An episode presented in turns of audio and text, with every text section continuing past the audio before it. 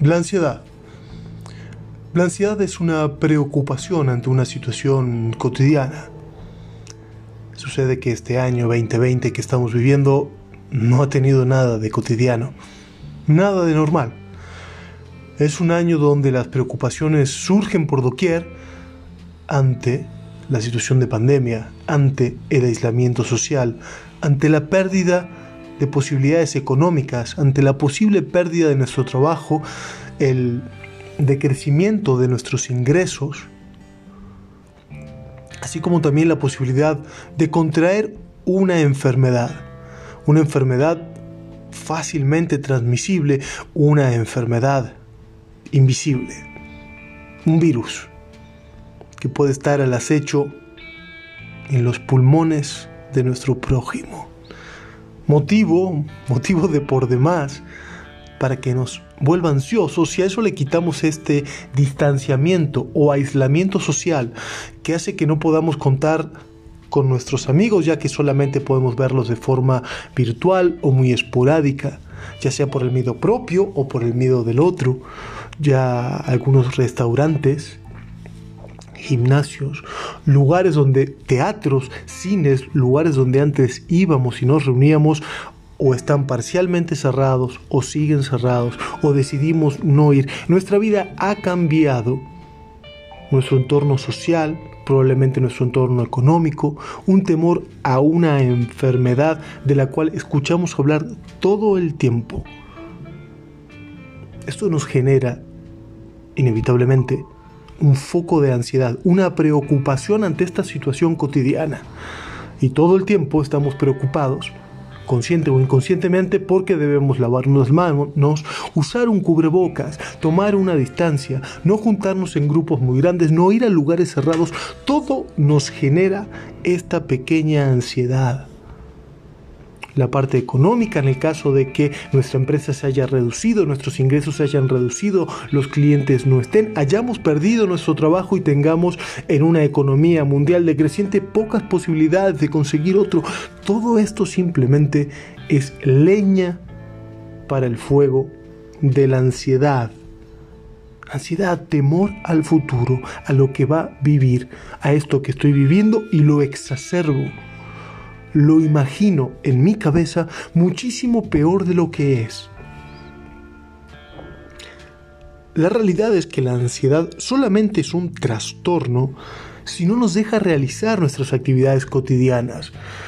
La ansiedad se vuelve una enfermedad que hay que tratar activamente con un profesional cuando no puedo hacer lo que antes hacía, cuando no puedo vivir como antes vivía, cuando esta preocupación me paraliza o inhibe mi comportamiento.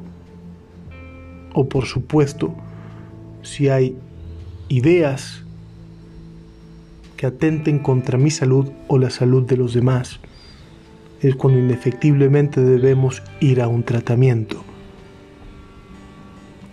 Claro que cuando no es un caso tan grave, la ansiedad que todos vivimos normalmente, tenemos formas de tratarla, tenemos formas de atenuarla, tenemos forma de trabajarla para que su impacto en nuestra vida sea menor. Una de las claves para trabajar la ansiedad es la rutina, es la certidumbre. Lo que vence a la ansiedad es la certidumbre. Y lo que subyace a la certidumbre es la acción. Estoy ansioso porque algo va a pasar. La manera de no estar ansioso es haciendo, es actuando, es efectuando, teniendo metas a corto plazo, teniendo un día organizado, teniendo lo que me encanta llamar un protocolo.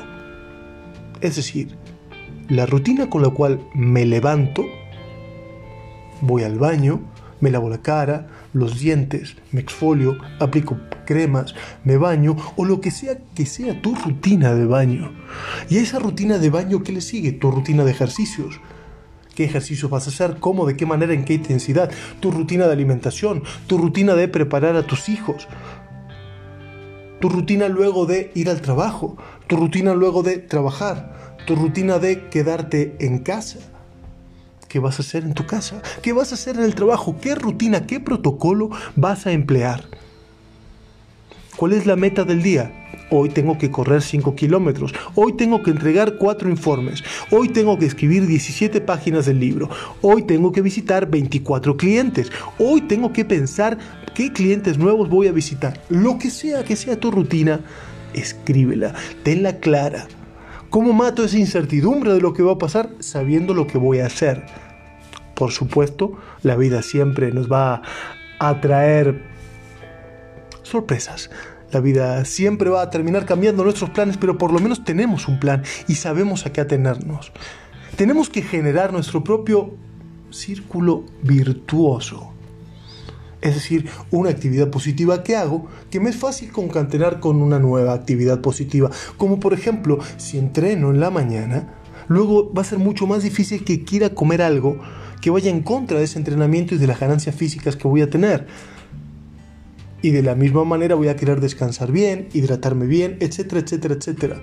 Lo mismo si estoy enfocado en mi trabajo, voy a querer seguir haciendo acciones tendientes a que me siga yendo bien en el trabajo. Y lo mismo con mi familia, y lo mismo con mi pareja, y lo mismo con mi propia persona. Con nuestras metas personales que son importantísimas, lo que haces para ti misma, lo que haces para ti mismo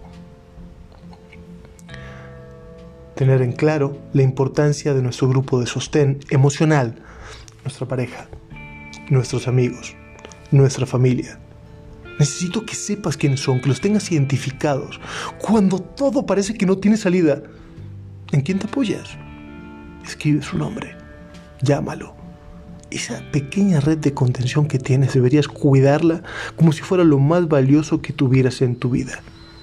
Porque créeme, lo es. Esto es un poco mi idea sobre la ansiedad, sobre cómo tratarla y sobre cómo salir adelante sobre algo tan habitual, tan normal, a lo cual no tenemos que tenerle miedo, sino entender simplemente que la ansiedad se la vence con certidumbre, con empoderamiento. A la ansiedad la vencemos actuando.